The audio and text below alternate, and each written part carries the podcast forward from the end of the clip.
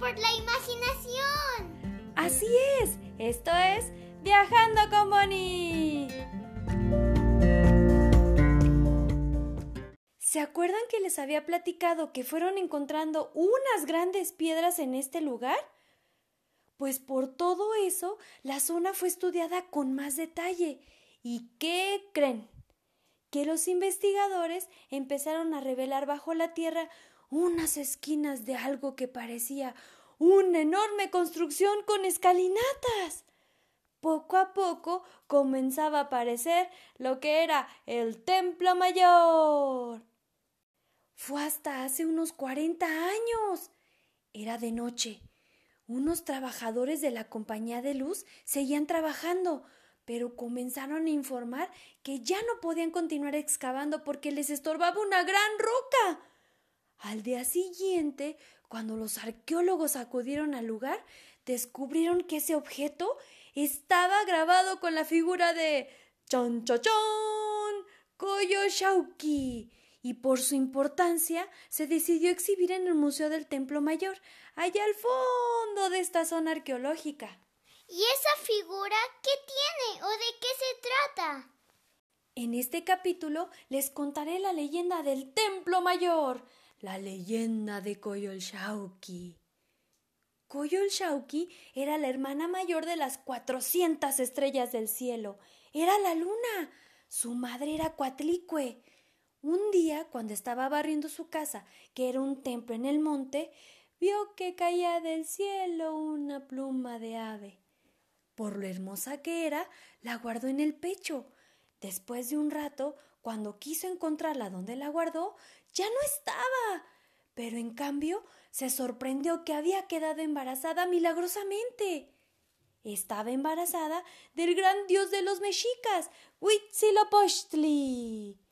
Cuando se entera Coyolxauhqui de esa situación, lo ve como una deshonra de parte de su madre y junto con sus cuatrocientos hermanos deciden ir a matarla. Ante eso que sucedía, Cuatlico estaba asustada. Pero su hijo Huitzilopochtli, aunque estuviera aún dentro de su vientre, la iba consolando diciendo que él la protegería.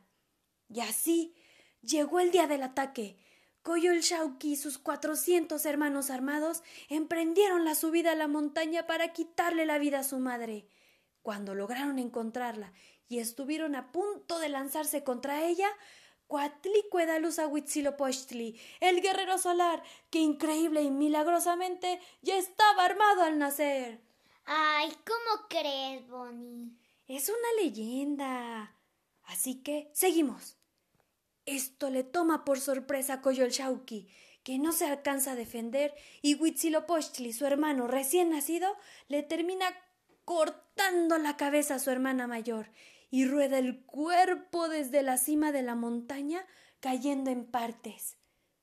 Muchos de los cuatrocientos hermanos fueron heridos también, pero entre los que alcanzaron a escapar se refugiaron en algún lugar, donde terminaron convirtiéndose en estrellas. A partir de esa leyenda, para sus rituales, los mexicas repetían en su templo mayor la representación de esa situación, donde este templo era la montaña donde se encontraba Coatlicue, y al sacrificar a alguien en la cima, se les sacaba el corazón, se les degollaba y se tiraba el cuerpo por las escalinatas. La piedra con la imagen de Coyolxauhqui en partes se colocaba justo ahí, para que los cuerpos cayeran sobre ella. Lo que encontraron aquella noche los trabajadores de la compañía de luz era esta importante figura. Esa leyenda está muy violenta. Pareciera que es muy agresiva, pero eran las tradiciones de la cultura mexica, donde buscaban hacerles ofrendas a sus dioses para honrarlos. Hoy día nosotros honramos a nuestros dioses de una manera muy diferente, sin lastimar a nadie. ¿Ya escucharon eso? ¿Pero qué les parece todo este lugar? Eso se oye bonito. Bueno, sigamos hacia allá. Así le damos un giro a lo violento. Ese es el organillero. ¿Ven esa caja de madera? trae dentro flautas, así como ves, dándole vueltas y vueltas a la manivela, emite sonidos. Pesa casi dos garrafones de agua de 20 litros. Y ese uniforme café claro, que es el clásico de quienes promueven esta tradición muy mexicana. Con esa música se recuerda la época de hace unos 100 años en México. Fueron alemanes los que comenzaron a elaborar estos instrumentos aquí en México y los rentaban para que la gente pudiera ganar dinero tocándolos. Es muy popular que en las plazas al aire libre se escuchen este tipo de melodías. Siguiente parada de frente a la Catedral Metropolitana. Regresemos al Asta Bandera porque desde ahí tenemos la mejor vista.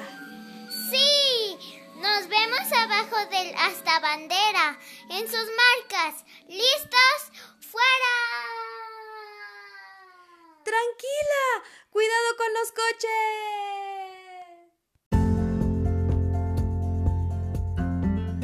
El siguiente capítulo nos pararemos enfrente de la Catedral Metropolitana y haremos un reto. Vayan preparando lápiz y hoja, ¿eh? No dejen de escucharme, denme like y compartan estos paseos. Esto es Viajando con Bonnie.